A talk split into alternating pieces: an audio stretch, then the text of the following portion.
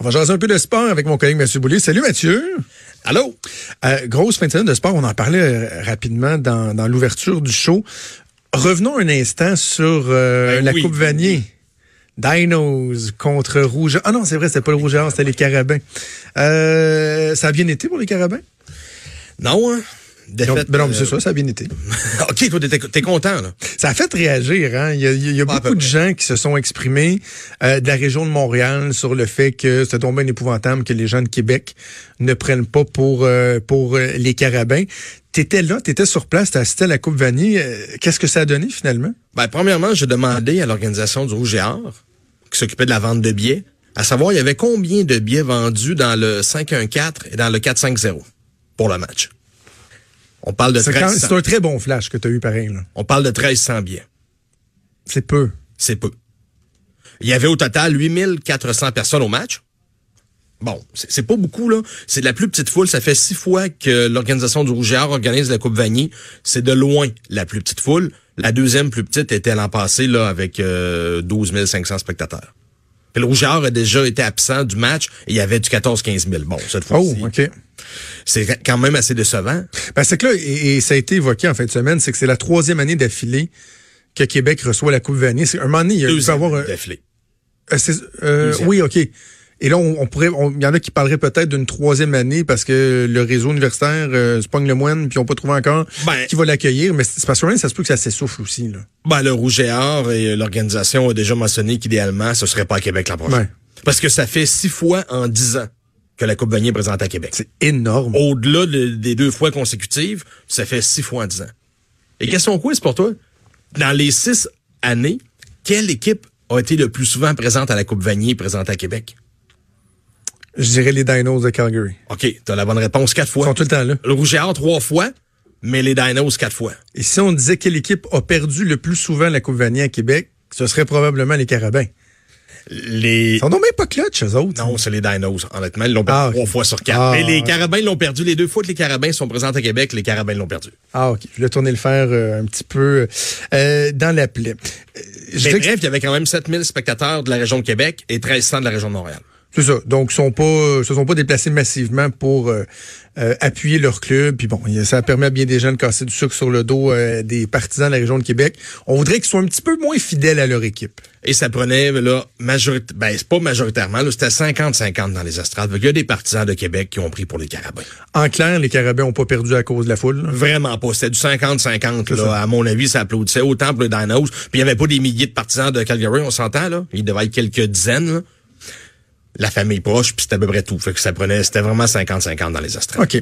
Galop de boxe en fin de semaine. euh, Marie-Ève Dicker qui défendait son titre contre Ogladis Suarez. Il y avait eu beaucoup de, de, de promotions autour de ce combat-là. Je pense que Marie-Ève Dicker est une bonne ambassadrice euh, de la boxe, tout court, pas juste de la boxe féminine, là, de, de, de la boxe au Québec. Elle est appréciée. Euh, il y avait beaucoup de billets qui avaient été vendus, de ce que je comprends. Et là, ce qui a fait beaucoup jaser, c'est que du monde qui quittait l'enceinte en plein pendant le combat, qui était euh, l'événement principal de la soirée. Là, ben du monde qui se questionne sur euh, l'attitude de ces gens-là qui ont quitté, qui disent, ben là, c'est parce que c'est un combat de femmes. Qu'est-ce que tu pensé de ça? Ben le combat, j'ai j'ai parlé avec quelques personnes qui étaient euh, présentes. Le combat a commencé vers 23 heures, ou à peu près, même un peu dépassé 23 heures. Personnellement, je trouve ça tard, mais c'est très c'est la mode. Le main event, le, le gala principal en boxe commence régulièrement très tard. Et là, 23 heures, c'est pas si pire. J'ai déjà vu, moi, des minuit, minuit 30. Des fois, là, on se synchronise avec les réseaux de télé américains. Dans ce cas-ci, c'était pas le cas. Mais des fois, et là, pour le décalage horaire, on veut pas non plus euh, présenter un gala à 7-8 heures euh, dans l'Ouest. Donc, on le fait tard. Ça, c'est problématique. Dans l'ensemble là, des galas de boxe en Amérique du Nord, c'est vraiment très problématique. Puis on le veut souvent quand il y a des gros galas à Las Vegas, mais on veut le faire là-bas vers euh, 9-10 heures, donc il est rendu une heure du matin ici. Bon, 23 heures, le monde quitte.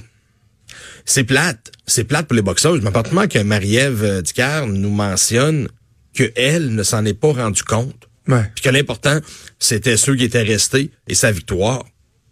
Personnellement. Ça, moi, moi, ce que j'ai trouvé, Mathieu, c'est qu'on a été très rapide euh, à blâmer la perception que les gens ont de la boxe féminine. Ça, c'est ça. Parce que ces deux femmes qui se battaient en, combat principal, les gens sont, partis. Un instant, est-ce qu'on peut regarder quels sont les autres facteurs, là? Pis moi, j'en vois deux, des, deux, deux facteurs principaux. Le premier, tu le mentionnes, l'heure. Moi, j'ai été voir un gala de boxe dans ma vie au centre Vidéotron. Euh, et l'événement, tu sais, c'est le, le gala qu'il y a eu il y a un an, deux ans, où c'était tous des gros jambons qui étaient venus se battre. Là. Il y avait une corde du Mexique qui était venue, puis c'était un peu ridicule le spectacle. Tout le monde se faisait ramasser. Tous les pauvres boxeurs mexicains ils arrivaient là, overweight, pas en forme, se faisaient torcher bien raide. Puis le combat Plus principal... des valoir, là. Exactement. en fait, même le combat principal, je ne sais plus c'était quel boxeur là, du, Québec qui était, euh, qui était dans, dans, le combat principal. Tout le monde, il y avait aucune espèce de question sur l'issue du combat principal. Moi, là, j'ai une gardienne à la maison que je paye à chaque heure. Euh, je suis parti depuis quatre heures avec ma blonde, puis c'était on était super au restaurant avant, on s'en allait après. On a vu une dizaine de combats de boxe. Il est rendu comme 11 heures. Je m'excuse, mais il était rendu trop tard. Et moi, j'étais allé là pour voir de la boxe. C'était la première fois pour tenter l'expérience. J'étais pas allé voir, j'étais pas allé pour uniquement voir ce, ce, ce, combat-là. Donc, que quelqu'un qui a payé ses billets, ou qu'ils a payé ou non, mais tu sais, quelqu'un qui est là, il y a des billets qui ont été achetés pour cette personne-là, que la personne décide que, regarde, moi, il est tard, je vais m'en aller, je suis fatigué. Qui suis-je pour la juger? Ça, c'est le premier élément. Deuxième élément, il y a la qualité du spectacle, qui a rien à voir avec le sexe des protagonistes. Là. Le coach de Marie-Ève l'entraîneur de Marie-Ève a reconnu que, euh, puis il blâmait ça sur le, son adversaire, au Gladys Suarez, que on, comprend que c'était pas un combat qui était très enlevant. Là. Ben même Marie-Ève l'a mentionné. Oui. Elle a dit, mon adversaire, là, Suarez, était en partie responsable si les gens ont quitté. Ben, tu sais, fait que, t'as le droit aussi, tu trouves ça plate de t'en aller, là. Et il y a des galas de boxe qui sont faits pour attirer 15-16 000 euh, spectateurs. Il y a des galas qui sont faits pour attirer 7 000. C'était un gala intime. C'était un gala qui était vraiment fait en formule concert. Il y avait 2000, euh, 2361 spectateurs au centre Vidéotron. Je pense pas qu'il pense en attirer 20 000 non plus. Non, non, c'était pas un gala, c'était pas un gala prévu pour ça. C'est sûr que s'il y a, je sais pas, quelques dizaines de spectateurs, il peut pas être plus que 2300, même si nous qui ont charlé, là, il y en avait 2300. Il n'y en a pas plus que 2300 qui ont quitté, là. Si ces gens-là ont décidé de quitter, c'est sûr qu'on s'en aperçoit plus quand on voit qu'il y en a 50 qui se lèvent, qu'on est 2000, que s'il y en a 50 qui se lèvent, mais qu'on est 18 000. Ça passe pas mal plus ben inaperçu. Fait que c'est probablement pour ça que les médias en ont parlé, puis qu'on a vu ça passer sur euh, les Facebook de ce monde, Instagram, un peu partout. Il y en a qui quittent. Il y en a qui quittent. Combien qui ont quitté là, sur les 2300? C'est comme le huage de Piquet Soubune. On a fait des blagues avec ça, là, mais de, de, de, de, conclure que tous les Montréalais huaient piqué Saubune, alors que des fois, c'est une petite ben poche. Non, là, ben non, c'est, même si on a débattu ensemble, ben non, c'est sûr que c'est pas la majorité des gens au Centre Bell qui ont hué. Ben, quelques imbéciles, mais c'est pas la majorité. je trouve ça dommage que déjà, il y en ait qui a le discours. Oh, est-ce que ça veut dire qu'on peut pas au Québec organiser un gala de boxe avec des femmes comme tête d'affiche? Arrêtez, là. Sautez pas aux conclusions. Il y a des billets qui ont été vendus. Il y a eu un spectacle. Il y a des gens qui ont apprécié leur soirée. Qu'il y en a quelques dizaines qui ont décidé de quitter. Euh, c'est la vie, puis regardons plutôt ce qu'il y, a de positif. Donc, on verra quelle sera la, prochaine étape pour Marie-Ève Au chose, printemps, New York, en principe, son plus gros combat en carrière. Unification de titre, de, ce qu'on a compris. On n'a pas le nom de l'adversaire, mais euh, on parle du mois de mars et du côté de New York. OK. Canadien maintenant. Moi, j'étais j'étais à Sherbrooke samedi. Euh, je reviens à ma chambre d'hôtel. J'ouvre la télé. 4-3 Canadiens. Tabarouette, OK. On, on a une game. 5-3. Hey, tabarouette. Là, j'ignorais qu'avant, ça avait été 4-0. Et finalement, le Canadien qui a réussi à perdre cette game-là, ça fait plusieurs défaites d'affilée qui collent. Est-ce que Liab est aux vaches, Mathieu? Ben, est-ce que Liab est aux vaches? Il est encore tôt en saison, mais c'est sûr que ça peut laisser des séquelles, une défaite de même. Moi, ça me faisait penser, je sais pas si tu vas t'en rappeler, là, 10 ou 11 ans le Canadien perdait 5-0 à Montréal contre les Rangers. C'est une remontée historique.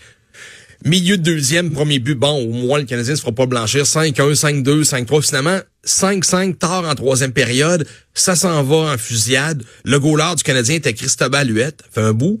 Et lui qui a compté le, lui qui a marqué le but vainqueur du Canadien, Sakou Koivu. Sakou! Et c'était 5-0 pour les Rangers. Oui, je me souviens de ça. milieu de, de deuxième période. Victoire du Canadien, c'est 5. C'est comme 10-12 ans plus tard le, le retour du balancier, mais ça fait mal. Quand tu mènes 4-0 quelque part en deuxième période, parce que c'était 4-0, tu l'as mentionné, 4-3, malgré tout, le Canadien revient de l'arrière. Euh, revient de l'arrière. Le, Canadien augmente l'avance à 5-3.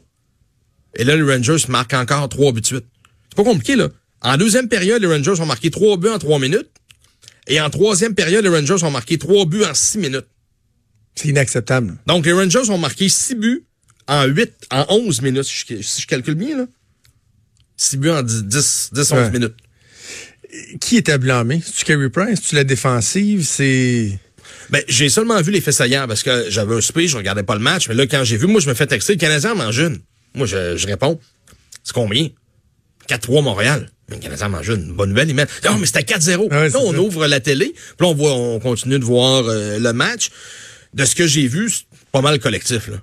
Quand ça se passe de même, c'est parce que les attaquants font pas le travail. Les défenseurs, ça allait vite pour certains défenseurs du Canadien. Puis Price a pas connu euh, son meilleur match. Ouais, moi, j'ai toujours été plus grand défenseur de Carey Price, là, mais cette année, il... c'est tout sa défensive, c'est-tu lui... Parce que la- c'est que Carey Price demeure un excellent, excellent gardien, sauf que avant, Carey Price volait des matchs à profusion. Et là, je trouve que c'est ça qu'il a de la difficulté à faire. C'est que ton goaler numéro un, si c'est un des meilleurs de la ligue, il est supposé des fois de te donner une chance de gagner alors que tu devrais pas gagner. Encore plus si tu gagnes 4 à 0. Je comprends que la défensive a peut-être été poreuse, qu'il y a des gars qui font pas leur job, mais avec un goaler à 10 millions, tu sais, moi, j'aurais aimé ça quand, une fois, tu dis, hey, celle-là, il l'a volé. Cette année, ça arrive pas tant, me semble. Ben, si on regarde ses chiffres, on va juste parler de chiffres Ouais. euh, quelques instants, puis je parle pas de son salaire, là. C'est statistique. Pourcentage d'efficacité de 907. Excusez, là, mais pour un gardien numéro un, on dit de lui probablement le meilleur ou l'un des trois, quatre meilleurs de la Ligue, 907. C'est beaucoup trop bas. Et sa moyenne, la moyenne est moins représentative. Souvent, on regarde le pourcentage d'efficacité parce que la moyenne, il y a plusieurs choses qu'il faut prendre en contexte, mais la moyenne est à 2,89. Ben, c'est même- haut. Ce qui est quand même assez élevé. On devrait s'attendre à quoi? Un 920, un 2.20 de moyenne? On, on commencerait à être dans le target, là. Plus que 920. Plus que 920? si t'es dans le top 3 de la ligue, là, j'ai pas regardé, là, mais on doit être autour de 9,27, 9,28. Des fois, on va même dans le 9,30. Pour le meilleur, c'est- il y en a- il y en a un ou deux là, dans la ligue qui ont probablement ce chiffre-là. Mais c'est dans le top 3, là, 9,27, 9,28. Facile. Quatre défaites d'affilée, est-ce que... Ben, je veux pas, j'appelle pas à la tête de Claude Julien, mais est-ce qu'on va déjà devoir commencer à se poser des questions quand tu regardes un gars? Parce que souvent dans la ligne nationale il y a un mouvement hein. le premier acteur le premier acteur le premier entraîneur qui est congédié c'est comme si ça venait popper le bouchon là puis là après ça ça déboule sachant que tu as un Babcock qui est disponible sachant qu'il y a un mouvement qui peut être créé est-ce que Claude Julien doit se poser des questions après quatre défaites d'affilée où on se dit quand même faut, faut garder la globalité puis se dire que le CH a pas un mauvais début de saison? Le Canadien est encore classé pour le série au moment où on se parle. Pas beaucoup de, de points d'avance, seulement un point. Mais euh, tu parlais de Babcock. Les Leafs ne perdent plus depuis... C'est euh, deux games là Ben, deux games, mais quand même, deux victoires convaincantes. là. Ça va bien pour les Leafs. J'ai regardé une des deux, entre autres, là, puis Matthews fait des points, Matthews a de l'air heureux. Mais en même temps, euh, Julien doit rester deux autres années, si c'est pas trois, son contrat de cinq ans. Minimum deux, probablement trois autres années à 5 millions. Parce que le Babcock a fait monter des salaires Hey, c'est gros. monde, là. 5 millions Ils changeront pas l'entraîneur, là, là. OK. Ça m'étonnerait beaucoup. À la fin de la saison, peut-être. Et c'est quoi? À partir du moment que Marc Bergevin, son travail est scruté présentement puis qu'on l'observe, quand je dis on, c'est du côté de la direction, Jeff Molson, en fait. Je suis pas sûr que Marc Bergevin, présentement, peut dire à Molson, moi, je changerais d'entraîneur. Ouais. il l'a fait une fois avec Terrien, qu'on a payé ouais, ouais, deux ouais. ans à rester chez lui et analyser les matchs à RDS. Parce que pendant ce temps-là, ouais. il était payé. Et là, on ferait la même affaire. Je pense pas que Molson va dire, ben oui, c'est correct, on va en changer, euh, on va le changer d'entraîneur. Ben, en fait, c'est que Jeff Monson pourrait dire non, non, pas tout de suite, et lui choisir de faire sauter deux à la place. Ben, ça pourrait arriver. Le DG, l'entraîneur éventuellement, que pour ça- permettre à un nouveau DG de choisir son entraîneur. Ou de dire au nouveau DG, ben, sois patient un peu comme ça s'est passé à Toronto. Parce que le, le, le- le DG est arrivé après euh, Babcock. Fait qu'on pourrait dire au DG, essaie Julien, puis au pire, on le changera dans un an. Il va avoir un an de, de moins son contrat à faire. Un CH qui fait toujours, toujours jaser. C'est trop bien le fun de patiner sur les Canadiens. On fait une dernière pause. Bougez pas, on revient. Vous écoutez Franchement dit. À venir sur Cube Radio. Cube Radio. Dès 12, on n'est pas obligé d'être d'accord avec Sophie Durocher. Cube Radio. Autrement dit. Et maintenant, autrement écouté.